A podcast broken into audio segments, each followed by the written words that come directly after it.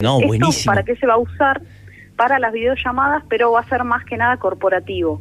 Porque hoy lo están probando y demora bastante y utiliza un ancho de banda bastante grande como para que en nuestras casas tengamos esta función. Pero con un la idea proyector. es como, claro, o sea, Claro. la idea es eso. Hay un escenario, todo que se armó, que con eso se está probando, que lo que hace es tomar en varias cámaras a la persona 3D, o sea, toma la silueta, Sí. Sí, y bueno, vos vas a poder ver directamente en vez de frente a la persona de todos los ángulos. Como ¿no? vimos al indio en uno de los últimos recitales, ¿no? Así es, el holograma del indio, Sí. me acuerdo. Bueno, bien, bien ahí que, que pusieron bastante tecnología. Sí.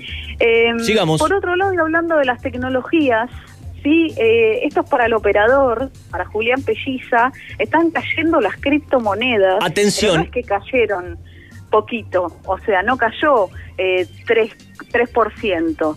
Vamos a revisar cuánto cayó el Bitcoin, Mari, el Ethereum. Antes de Sí. que me digas eso, te pido un especial de criptomonedas que, para que nos expliques qué es eso, qué es tradear, qué es eh, em, qué- minar eh, el otro día. Pe- pe- sigamos con esta información, ¿te pero otro día... hacer trader. Sí, un especial. Queremos saber cómo ganar dólares con esto. Bueno, los dólares justamente ahora no es algo que se gane. Hay dos partes de las criptomonedas, no voy a desarrollar mucho porque vamos a hacer una clase especial, si te parece, la semana que viene. Dale. Eh, la criptomoneda hoy es dinero que está virtual, o sea, no existe. Pero con el avance de esto, sí, y también las acciones que han subido, en la, que esto sube y sube y sube el valor de un Bitcoin, se generaron cajeros y distintas cosas para que vos puedas hacer que tu Bitcoin sea dinero.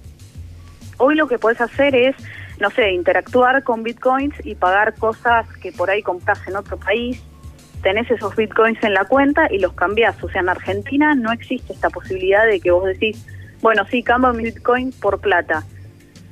Esto no existe legal. O sea, hay gente que tiene bitcoins y los cambia entre Sí. otra gente y existe O también Ethereum. trader y demás. Sí. Ethereum, por ejemplo, se puede fabricar. Hay muchas personas fabricando Ethereum. Sí. Pero fabricar un Bitcoin, que ahí vamos a entrar en eso, o sea, hacemos como la previa, fabricar un Bitcoin consume muchísima luz, consume muchísimos recursos nuestros, eh, y a la hora de sentarse y verlo como un negocio hay que pensar varias eh, dinámicas, ¿no? Mm. Porque no es que vas a ganar. O, por ejemplo, te pasa esto, que ¿por qué se da esto? Porque China, o sea, que es como...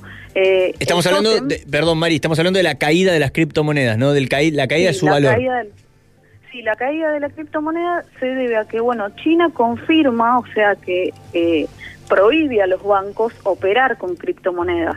O sea, los bancos que hoy existen no van a poder operar con criptomonedas. Y esto generó la caída. Ahora hay que ver también si vuelve a subir. Yo calculo que esto va a subir porque va a ser un valor oscilante. Es algo muy nuevo también y es algo que desconocemos. O sea, vos hoy te metes, te bajas.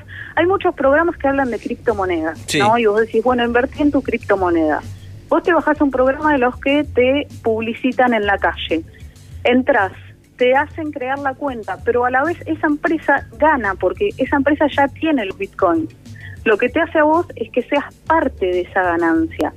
Eh, así que bueno, esto lo voy a explicar la vez que viene, pero habíamos hablado de algo de esto, bitcoin.com, si quieren saber cuánto está el bitcoin, y desde ahí mismo se puede comprar. Siempre es con tarjeta, tiene que ser internacional, después lo van a ver, pero mm, bueno, te digo cuánto cayeron, que eso está bueno y es para destacarlo.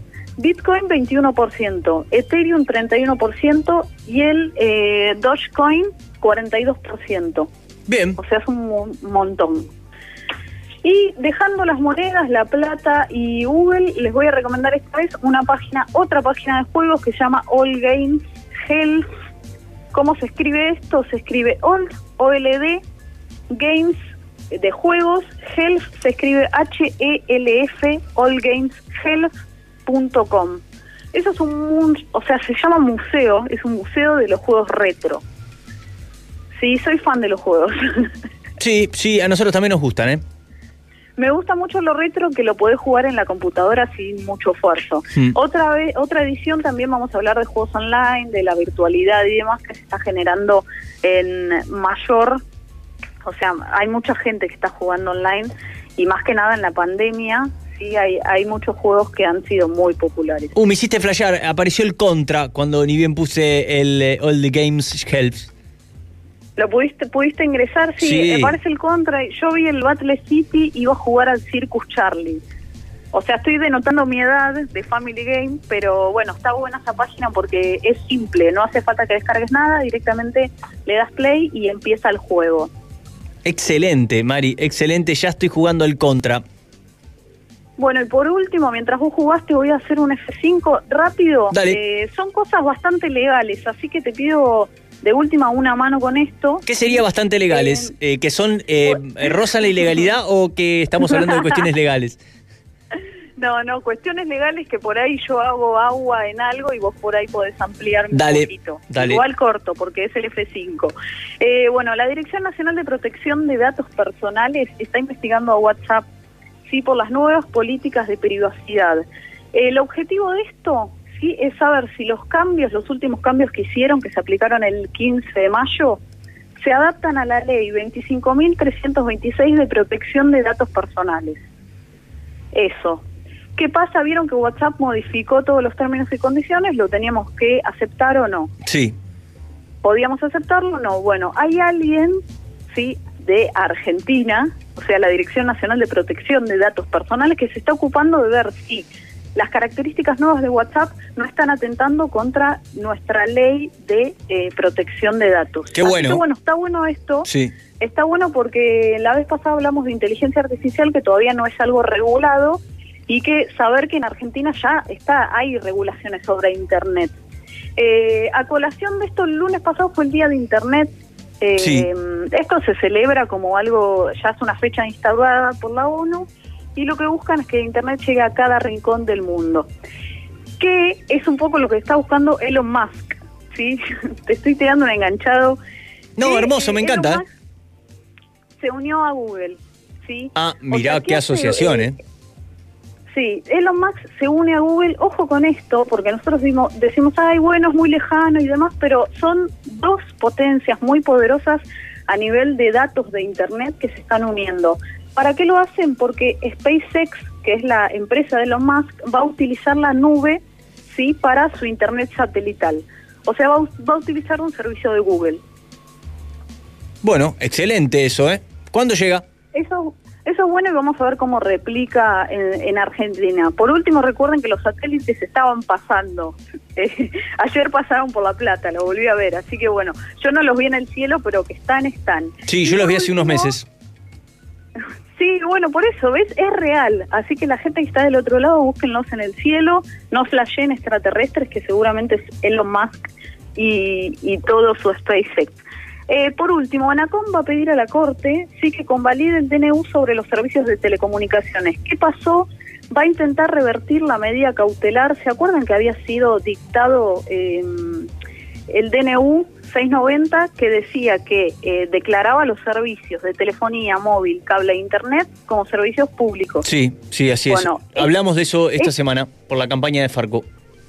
Bueno, claro, justamente por esto lo que va a pedir ENACOM es a la Corte que se vuelva o que se, que se revierta la medida cautelar dictada a favor de Telecom que suspendió la aplicación de esta ley. Así que me parece importante eh, poder decirlo y que se esté trabajando en esto, que es algo que le sirve a todas las personas y de hecho hoy un acceso a Internet es algo que debería ser un servicio público. Sin duda, sin duda. Sí, eh, es muy grande la brecha digital y hoy no tener una computadora con acceso a Internet te puede dejar afuera del sistema. Entonces, más allá de las- los avances tecnológicos, empecemos a pensar en esto y bueno, las corporaciones que tanto dinero generan, ¿no? Y tendrían como que fallar a favor de la gente, digo, más allá de, de- de todo, ¿no? Así es. Bueno, Mari, ¿llegamos hasta aquí o hay algo más? No, de este modo cerramos la columna y hablando de videojuegos les voy a presentar un tema, sí, que se llama Disparate Youth, que es de Santi Gold y me pareció que era un tema de videojuegos, así que les parece que lo escuchemos. Dale, vamos a escucharlo. Mari, beso grande. Beso. Gracias por todo.